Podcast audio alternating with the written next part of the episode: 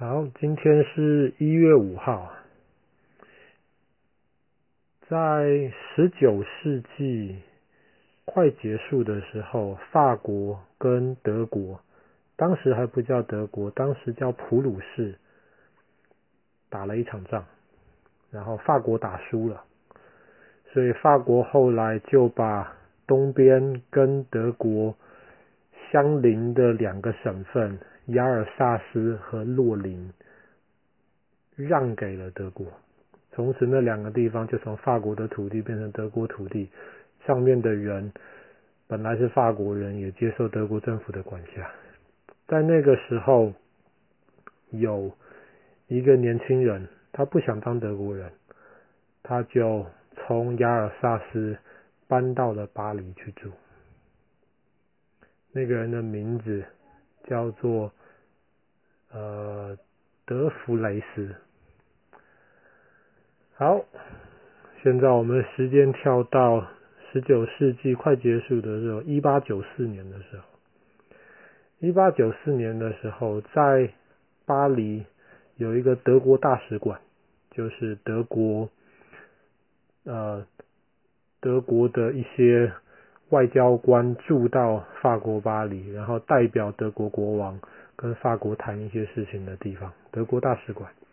德国大使馆里面有一个老阿姨，是一个清洁工。表面上她是一个清洁工，她每天时间到了就到德国大使馆里面去帮忙，的把那些环境清洁干净，垃圾倒一倒，地板擦一擦等等。可是实际上她是在帮法国政府做事的间谍。当她在打扫德国大使的桌子的时候，就发现桌子上面有一些报告，看起来很可疑。他就拿出来看，然后结果发现那些报告全部是讲法国军队怎么用大炮的一些报告跟记录。他一看到，他就觉得很奇怪。等到他离开德国大使馆的时候，他就把这个事情告诉他的老板，就是法国军队里面的一些人。法国军队里面的人一听了就想。这么重要的资料，怎么可能会到德国人手中呢？一定是我们法国军队里面有间谍，偷偷把我们的资料给了德国人。而且根据那个阿姨的，她看到的一些东西，这个间谍一定是很懂大炮，而且一定是脑袋非常清楚、受过很好的教育的人。他才能够分辨哪一些是重要资讯，哪一些是比较不重要的资讯。所以他们就在法国的陆军会用大炮，然后从那些呃军事学校毕业、受过良好教育的那些人里面找，到底谁有可能是叛徒？他们找到了这一个人，就是德弗雷斯。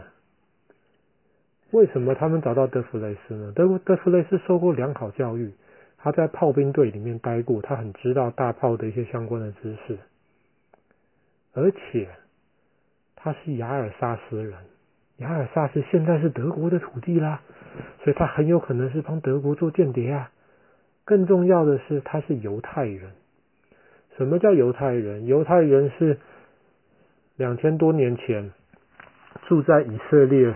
今天的以色列的那些以色列人，然后因为犹太人他们相信犹太教，他们只相信神一个神，他们也不相信耶稣，他们也不相信佛祖，他们也不相信阿拉，他们只相信天上的一个神。所以其他地方很多人都不喜欢犹太人，觉得他们很奇怪，他们的生活方式都不太一样。所以很多地方的人都反对犹太人。好啦，这个雅尔萨斯来的军官又懂炮，又受过良好教育，又是犹太人。好，他就是间谍，赶快把他抓起来。第二天，法国陆军就把他抓起来了，然后就开始问他了。他什么都不知道啊。然后法国陆军就说：“好，那么你写几个字看一看吧。”他就写了几个字。然后法国军队的人就把那几个字，他写的几个字，跟那个阿姨从德国大使馆偷出来的那个纸条上面的字找三个专家来验证一下。那三个专家看了之后，觉得这明明是两个不一样的人写的字啊，绝对不是同一个人写的字。可是法国军队拒绝接受这个结果。我们说他是，我们说他是叛徒，他就是叛徒，他就是间谍。他们就找了另一个非常有名的一个侦探，那个侦探其实不懂该怎么样来比较这个字是不是同一个人写的，他完全不懂。但他是一个有名的一个侦探，还在大学里面教书，教侦探相关的一些知识，就找他来。他一看呢，就说这肯定是同一个人写的字。好了，那么法国军队的人就很开心，就把这些东西告诉给法官，让法官正式判我们的那个德弗雷斯是叛徒。法官还没有判，第二天全部巴黎的报纸都说我们的军队里面出了一个叛徒了，居然把重要的大炮相关的资料给了德国人。后来法官看了。那三个专家说这两个字不是同一个人写的，但是法官也看了法国军队提出来的资料，那个当侦探的那个专家说这很清楚是同一个人写的字，法官就相信了那个专家，而不相信那三个真正懂看字迹的那个人。所以在一八九四年的今天，一八九四年的一月五号。德弗雷斯被法院宣判有罪，而且他本来是军队里面当军官的，法国军队里面用非常羞辱的方法，让他非常非常的丢脸，把他军队里面全部的一些功劳都去掉了。不只是这样子，还把他抓起来送到一个非常可怕的监狱里面去，那个监狱叫做恶魔岛，送到那个监狱里面去，把他一个人关在那边。就这样子，可怜的德弗雷德弗雷斯就下到监狱里面去了。可是他的哥哥相信他的弟弟绝对不是一个叛徒，他的哥哥就一直在找有没有找到相关的资料。后来有一些知识分子读了很多书的人，他们也不相信报纸上面写的这些东西，他们也开始发现有很多资料，特别是那个笔记，三个懂。笔记的专家都说这个字不是同一个人写的，可是法国陆军为什么还说这个是同一个人写的，就是德弗雷斯写的呢？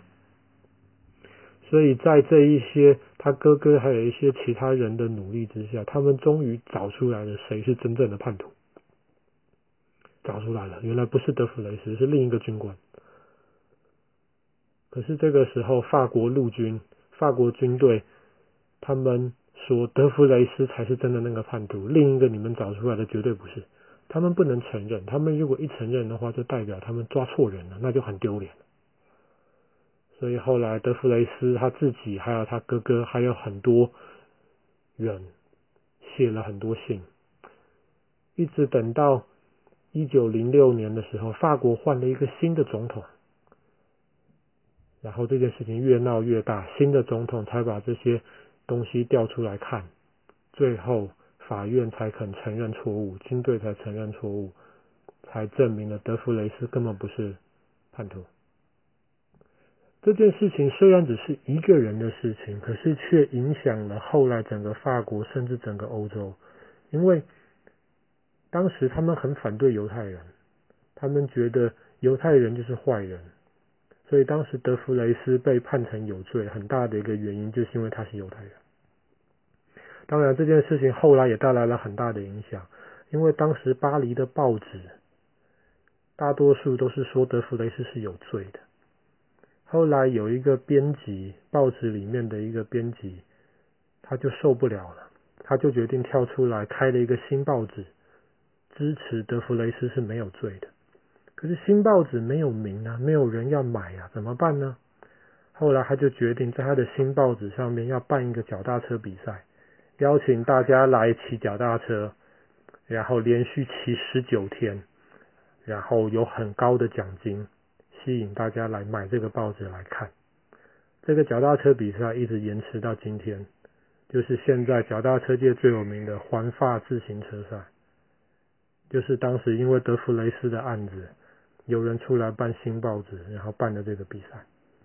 好了，今天故事就讲到这里了。最新的那个的是李奥托。